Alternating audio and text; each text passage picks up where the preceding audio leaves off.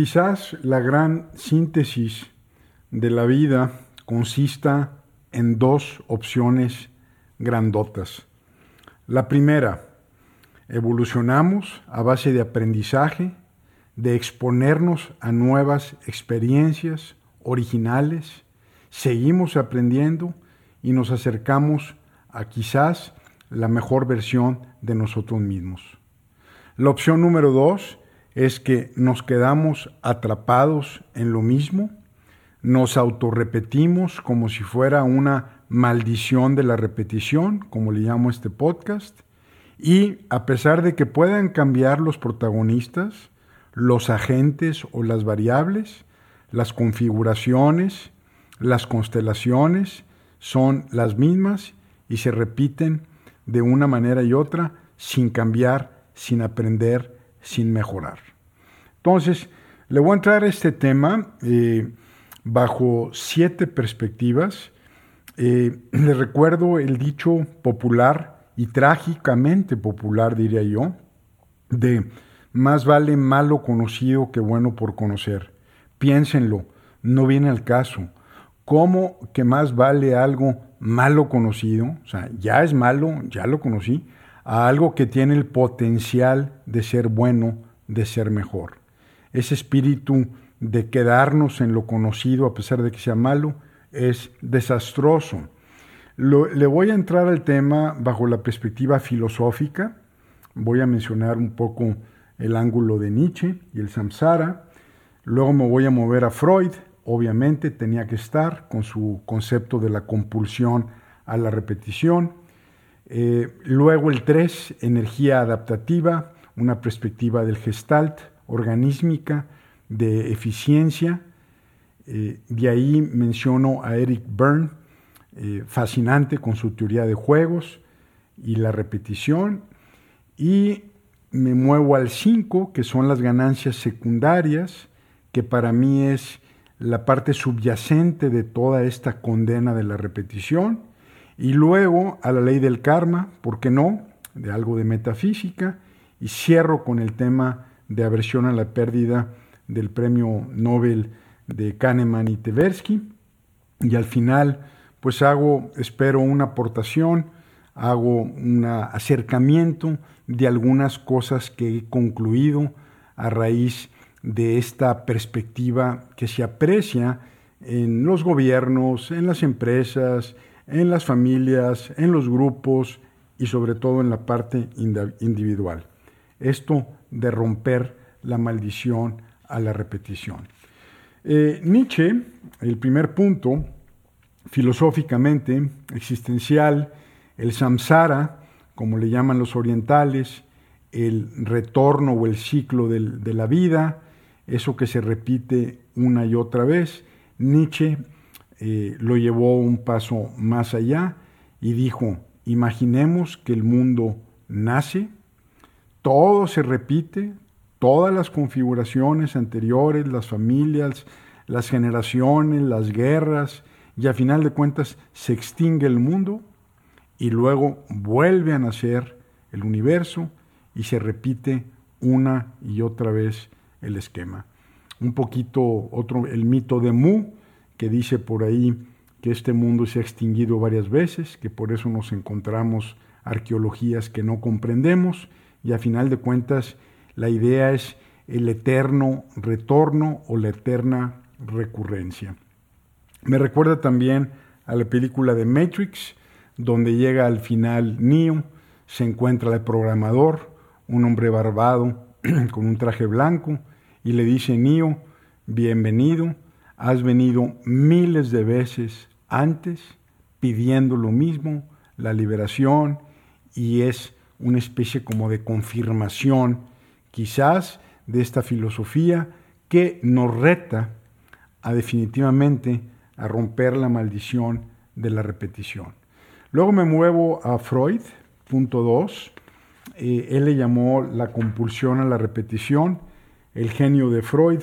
Algunas de sus teorías se confirman a través del tiempo, otras se cuestionan, pero él acuña el término de la compulsión a la repetición, lo clasificó como una psicopatología concreta, de origen inconsciente, naturalmente, en virtud del cual el sujeto se sitúa activamente en situaciones penosas, tormentosas, desfavorables, repitiendo así experiencias antiguas, pero ojo, sin recordar el prototipo, sin recordar el original, el molde, sino al contrario, cuando se allega de estos eventos eh, sistemáticamente, o como le dicen los psiquiatras, retraumatización, perdón, cuando se regresan, ellos están convencidos de que son experiencias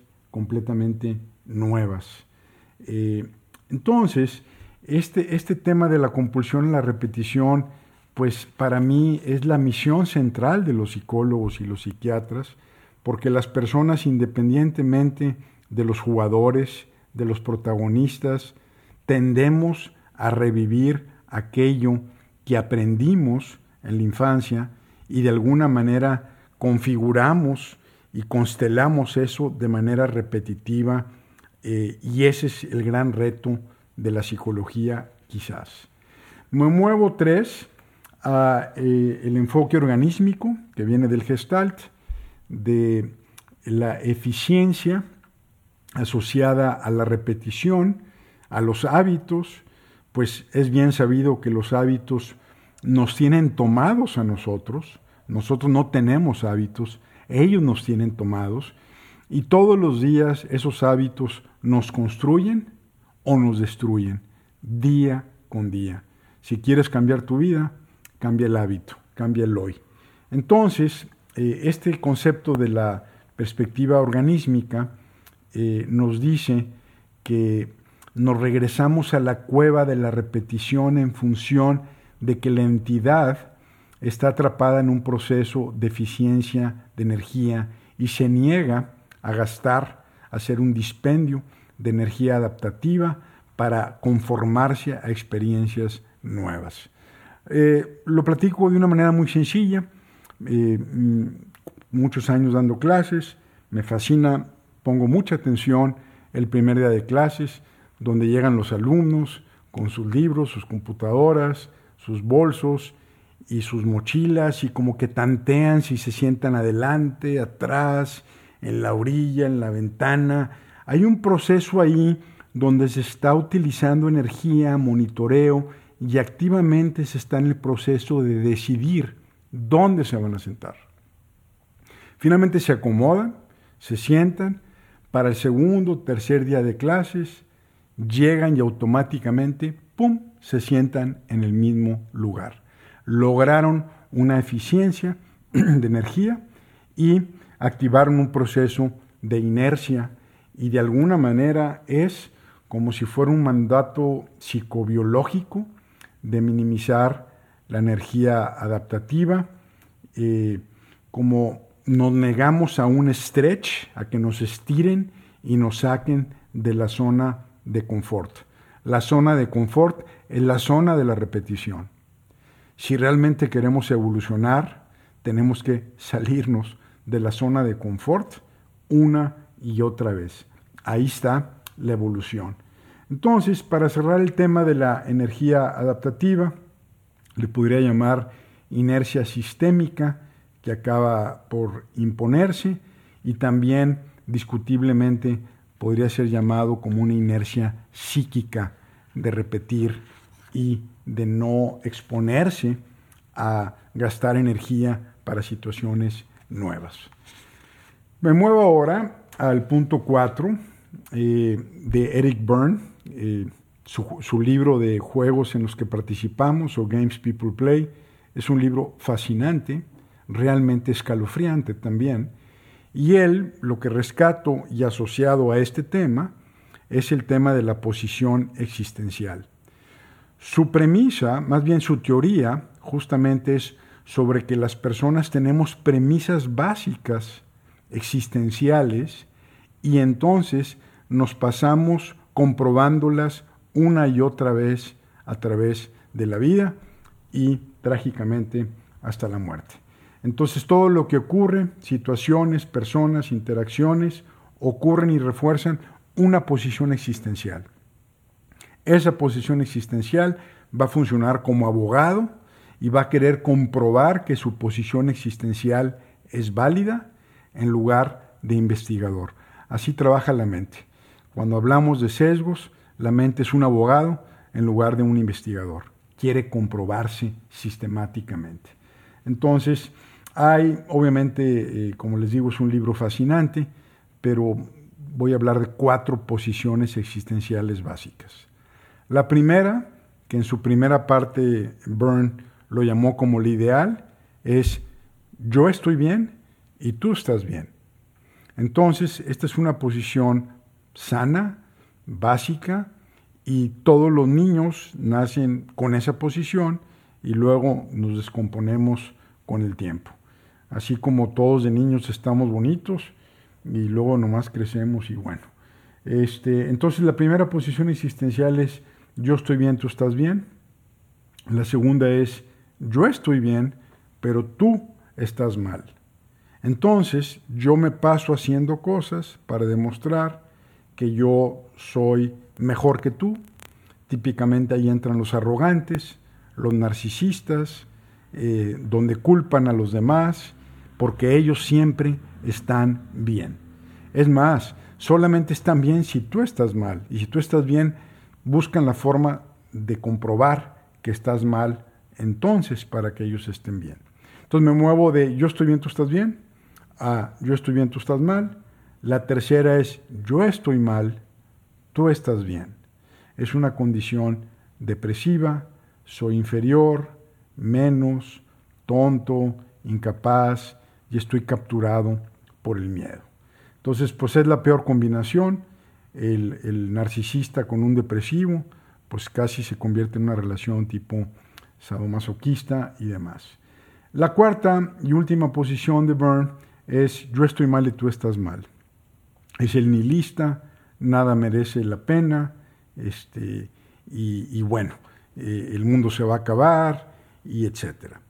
Eh, algunas de las frases típicas cuando se comprueban las posiciones existenciales pudieran ser que una mujer sistemáticamente va diciendo, todos los hombres son iguales.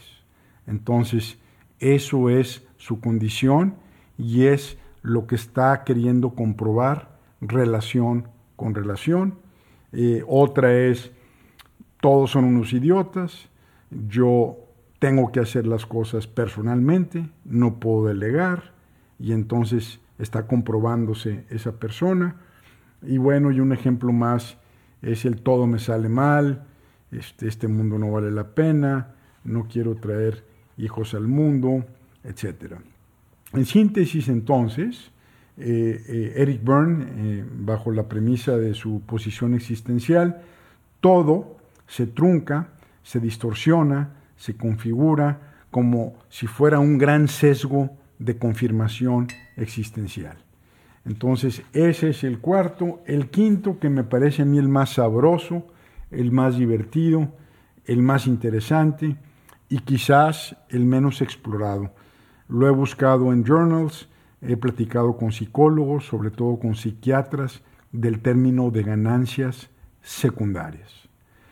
Las ganancias secundarias es algo paradójico, pero lo que nos dice e, es paradójico, pero es contundente, que hay ventajas en vivir atiborrado de problemas en medio del conflicto y, o con algún incluso padecimiento, ¿no? Ese que la mente es muy poderosa y puede incluso enfermarnos y sanarnos. Pero estos procesos eh, atañen a la víctima profesional. No hablo de las víctimas, que todos hemos sido víctimas, toda proporción guardada. Hay víctimas terribles en el mundo, situaciones espantosas, mi solidaridad hacia ellas, pero este punto de las ganancias secundarias se refiere a las víctimas profesionales, aquellas que han encontrado una forma de vida por ser víctimas. Se acomodaron y se quedaron ahí a pesar de que el, el agresor ya no está y en esa condición se desdoblan para obtener beneficios. Por ejemplo, un hombre de 40 años que dice, papá, mamá, siempre me despiden del trabajo, son bien gachos conmigo, son mala onda, yo soy el único decente en esta compañía, todos son unos mentirosos, y al tipo lo viven corriendo, cuarentón, vive con su papá y con su mamá, pues obviamente hay la ventaja ahí de que no paga renta, de que le hacen de comer, le lavan la ropa y evita responsabilidad y evita enfrentarse a él mismo. Eh, o por ejemplo un emprendedor que en su ánimo de crecer la empresa y hacerla más institucional, eh, hace o forma un consejo de administración, cuando lo empiezan a señalar, lo disuelve. Entonces, ¿qué ventajas obtenía de estar en una situación de problemas familiares en lugar de institucionales? Una señora, otro ejemplo más dramático, que mientras su marido era alcohólico, ella, entre comillas, estaba bien. Obtenía ventajas secundarias, eh, sociales, pobre de ti, es tu cruz, eres una mujer ejemplar, y en el momento en que el tipo deja de tomar, la dinámica entre los dos cambia y el matrimonio se disuelve. E, o un marido, por ejemplo, también al revés, que pues están en una situación donde trabajan los dos y de repente la mujer le dice, ¿sabes qué? Me promovieron y ahora resulta que gano, gano más que tú. Digo, no se lo anuncia, pero pues es evidente a la hora de cruzar números. Y el marido entonces tiene un breakdown porque no le gusta la situación donde la mujer gana más que él. Un ejemplo más que ilustra esto de, las ganancias secundarias y la maldición de la repetición en general es el empresario que típicamente está a punto de hacerla y quiebra. Y luego nuevamente, ¡pum! y quiebra otra vez. Hay dos tipos de ganancias secundarias. La intrapsíquica, que logra reducir la ansiedad como resultado de una operación defensiva, son inconscientes, repito, o la interpersonal, que trae ventajas de tipo sociales. Voy a enlistar, y, me clavo aquí con ganancias secundarias, porque es un enfoque de qué ganas por repetirte en el drama y en la tragedia. Hay algo que estás ganando porque te aferras a la repetición como si de eso dependiera tu vida. Aquí algunas. Número uno, ventajas de ser víctimas profesionales. Estructuras el tiempo. Es decir, te da algo que hacer, es una miseria que te da una rutina y un sentido cotidiano. Número dos, ser el centro de atención. Pobre de ti, cómo amaneció la comadre, cómo amaneció el compadre, se lo está cargando la fregada, bla, bla, bla. Tres, controlar a otros. El drama es un esquema poderoso de manipulación. Si estás con una persona dramática, seguramente te están manipulando sistemáticamente. Cuatro, reduces o evitas responsabilidad. Mi condición no me lo permite. O sea, no puedo porque, este, ¿cómo, cómo, cómo crees que puedo hacer eso, que no ves cómo estoy, entonces esa es otra ventaja más, el reducir responsabilidad. Eh, cinco, eh, refuerza premisas inconscientes, ya lo mencioné con Eric Byrne, el de los hombres o las mujeres son malos o malas, los subordinados no entienden, los hijos son malagradecidos, etc. Seis, culpas a otros la situación está ligada obviamente a la responsabilidad. Eh, por ejemplo, me va mal en los negocios, es que la situación está muy difícil. O por ejemplo, la competencia no tiene ética. Siete, recibes subsidios. Si no me dan, pues no puedo. O peor aún, no puedo si no me dan. Y típicamente cuando reciben, nunca es suficiente. Nunca inclusive son agradecidos. A rato piden y chupan y sacan más. Un último punto, el que diría el 8 de ganancias secundarias, es que evitas el que te pongan un espejo y evitas el que te digan realmente tú tienes el poder, tú tienes la fuerza, si te aceptaras, si te enfrentaras, pero no quieres ver. Entonces, ojo con las ganancias secundarias, cómo saber si estamos atrapados en estos esquemas inconscientes. Bueno, pues si los problemas son los de siempre, eh, se ven los patrones cuando los haces conscientes y el resultado no cambia. Entonces haces de la victimización una forma de vida. Esto es terrible. Eh, aguas. Me muevo al 6. Eh, hablamos, les recuerdo que estoy hablando de la repetición bajo diferentes perspectivas. Eh, he mencionado cinco. La 6 tiene que ver con la metafísica, tiene que ver con el mentalismo, es de Oriente, sobre todo una onda de los Vedas allá de India, y habla de la ley del karma, de que vivimos condiciones que nos hemos, entre comillas, entre comillas, ganado o hemos nosotros configurado en base a nuestras conductas pasadas, y antes de nacer, también está conectado con Grecia, con Egipto, eh, escogemos nuestras almas, escogen con quién vamos a vivir y qué tipo de situaciones difíciles vamos a enfrentar. Y este esquema es, mientras no aprendamos, estamos condenados a que nos siga pasando lo mismo una y otra vez. Entonces, la teoría detrás de, esto, o la, la, idea, es que almas muy evolucionadas, por ejemplo, como Gandhi o como Jesucristo, quizás como Buda, ellos eh, ya han venido muchas veces al mundo, les ha tocado mucho lo mismo y finalmente evolucionan y ya ascienden y se van a otro plano existencial. Aquí es un poco el ya entendí, Diosito, ya entendí, ya no quiero que me siga pasando, ya entendí la ley del karma, voy a cambiar esto, quiero no repetir. Ya no me manden, ya no quiero eh, invocar a las mismas experiencias, el aprendizaje está hecho, tráeme algo nuevo.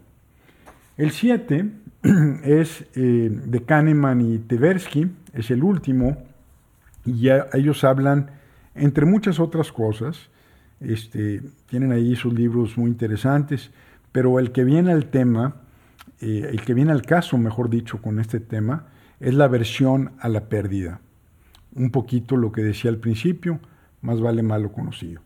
Es, es la tendencia, la versión a la pérdida, de darle más peso o tomar más en cuenta lo que puedo perder eh, que la posibilidad de una ganancia. Entonces, psicológicamente, es que una pérdida pesa muchísimo más que el posible valor de una ganancia. Eh, es como para apostar una cantidad el premio debe ser, por ejemplo, lo doble de la ganancia. Si no vale la pena esa posibilidad, si es un 20, 30, 40%, yo prefiero quedarme con mi dolarito, con mi pesito. Este, eh, entonces, la aversión al, riesgo hace que nosotros nos quedemos con lo que tenemos y no tener esa, esa aventura de decir, bueno, pues voy a ver eh, si puedo arriesgar un poco a cambio de ganar mucho. Eh, entonces, pues no, no, es lo mismo encontrar 50 dólares tirados que perder 50 dólares. Esto que hicieron los eh, Kahneman y Tversky se metió y se filtró a las finanzas conductuales, pero en esencia es que la gente se aferra por una condición quizás de psicología evolucionaria, de preservar lo que tenemos y no arriesgar. El miedo es un ingrediente clave en la maldición de la repetición. Ya voy a cerrar. Eh, este espero que sea uno de los capítulos de mi libro de poder personal. Este, ya merito sale. Eh, quiero cerrar resumiendo y dando algunas, pues algunas recomendaciones, alguna contribución, espero, eh, para el tema, para que se siga abonando a la discusión. Regreso al principio. La síntesis a final del camino, ya cuando lleguemos a la edad, que lleguemos donde estemos cerca del final, es, número uno, evolucioné, aprendí, me aventuré, crecí, me expuse y realmente me acerqué lo más posible a la mejor versión de mí mismo. O, número dos, estuve atrapado siempre en los mismos vicios, en el mismo drama, en las mismas condiciones y estuve ahí atorado y me, me sometí a la maldición de la repetición, con algunos de los aspectos que se mencionaron en el podcast. Entonces esa es la gran síntesis, el uno o el dos. ¿Qué hacer? El tema eh, de la prescripción después del diagnóstico, pues es el caso quizás más difícil, pero número uno, cierre. Identifica los patrones. Aquí hay patrones obvios, volteas para atrás, ves los puntos y los conectas. Dices, aquí hay algo realmente que está repitiéndose sistemáticamente porque me ha pasado N veces. Número dos, reconoces la trayectoria que denota. Es decir, si yo grafico los puntos, puedo extrapolar entonces en una gráfica progresiva hacia dónde voy a ir, hacia dónde voy a terminar. La trayectoria dramática, tragediosa, estéril, repetitiva, nuevamente como si fuera una maldición. Así como se puede hacer un estudio sobre la trayectoria de una estrella, también, si volteamos al pasado, podemos tener la posibilidad de definir y de clarificar la trayectoria hacia el futuro. Entonces hay que enfrentarnos a dónde vamos a terminar si, si seguimos haciendo lo mismo. Lo mismo lleva a donde siempre, lo de siempre lleva a donde mismo. Uno, identifica los patrones. Dos, reconoce las trayectorias, las mapeas. Espero que te asustes, como yo me asusté y como me he asustado. Y número tres, hay que apuntarlas. Eh, escribir tiene una fuerza impresionante y algún día voy a hacer un podcast de esto. Eh, de por qué escribir es tan potente. Entonces aquí agarran un cuaderno, apuntan sus trayectorias, las visualizan y abajo de esas trayectorias hagan una lista de sus ganancias secundarias. Todo lo que ganan por estar e, atrapados en esa dinámica de victimización y de repetición. Se van a asustar. Eh, realmente yo lo he hecho y digo, ay, juez, pero ¿cómo? Entonces, es un enfrentamiento contigo mismo tremendo. Si tienen con quién conversar esto, mejor todavía. Ahorita no podemos estar solos procesando siempre, nos entendemos cuando explicamos, nos escuchamos cuando hablamos con alguien más y siempre las perspectivas ajenas nos ayudan a quitar los sesgos y las condiciones de repetición que tenemos. Entonces, uno, identifica los patrones, dos, reconoce las trayectorias, tres, las apuntas y las visualizas, abajo de ellas apuntas todas las ganancias secundarias y entonces en el cuatro apuntamos los aprendizajes. ¿Cuáles son? Cinco, identificamos las señales de alerta. Cuando yo me esté metiendo en una situación que tenga estos elementos, corre, Horacio, no te metas ahí, güey, porque estás configurando lo mismo. Estás nuevamente constelando la repetición. Aguas. ¿Cuáles son las señales de alerta? Hay que identificarlas. Voy a pedir un crédito que ahorita está muy difícil, que no voy a poder pagar. ¿Para qué te pones en esa condición si es algo que has repetido? Entonces, cinco, las señales de alerta. Seis, haces una pausa y te despides de las conductas mentalmente eh, repetidas, dices adiós a esto, a Dios, al otro. Si les dan la gana, rayenle la madre a X, Z o Y. Nada más que háganse responsables de que ustedes han participado y han co-creado esa situación. También ustedes son parte de eso, pero despídanse. Luego entonces, siete, imagínate, apúntalo, la posibilidad de algo diferente, de algo eh, realmente que te merezcas, que nos merezcamos, que podamos realmente ser felices o que nos dé satisfacción o quizás más importante, que nos dé paz. Y en lugar de anhelarlo solamente, eh, se vale cerrar los ojos y decir, ¿cómo me voy a sentir cuando lo logre? Cuando obtenga esto. Y sientan lo que se siente. Y eso háganlo seguido, este, cuando agradezcan eh, todos los días, en las mañanas o en las noches, recuerden estas sensaciones de algo como si ya lo hubieran obtenido. Siéntanlo. Es muy poderoso, tiene muchas implicaciones y bueno, pues ya no hay tiempo para hablar de ellas, pero créanme que tiene poder el imaginarse esa posibilidad de que sí se puede. Einstein tenía una frase bella que decía que la imaginación es más importante que el conocimiento. Eh, la sabiduría, esa es frase, mía, es, más importante que el conocimiento.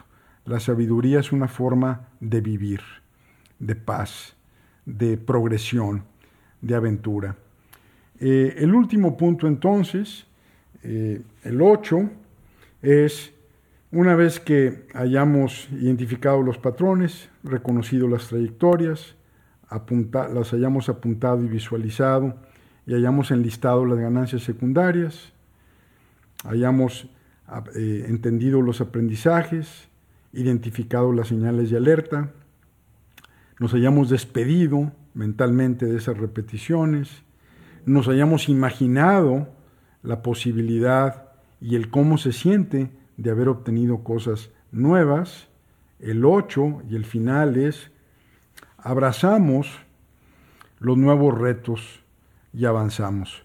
Es decir, me expongo, me salgo de la zona de confort y abrazo una nueva experiencia en un ánimo de exponerme, de aprender, de conocerme a base de la interacción con otros, a base de exponerme al mundo y no estar encerrado en el closet del miedo. Y entonces enfrento problemas nuevos con buen ánimo. ¿Por qué digo problemas nuevos? Porque todos los cambios generan problemas nuevos. Todos. No hay, no hay innovación que no genere problemas nuevos. Pero el problema no es que nos enfrentemos a problemas nuevos. El problema es que nos enfrentemos siempre a los mismos problemas.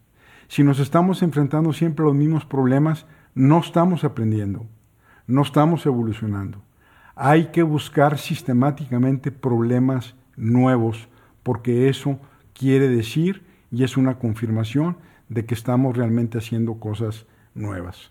Entonces, pues a buscar problemas nuevos con buen eh, ánimo, con un ánimo de aprendizaje, de evolución, a romper con la maldición de la repetición. Basta, no más. Vamos a abrazar lo nuevo y arriesgar el enfrentar problemas nuevos. Que se rompa el hechizo, que se rompa la maldición. Cierro con mi frase, una de mis frases favoritas, los héroes son aquellos que rompen con la maldición. Que tengan buen día.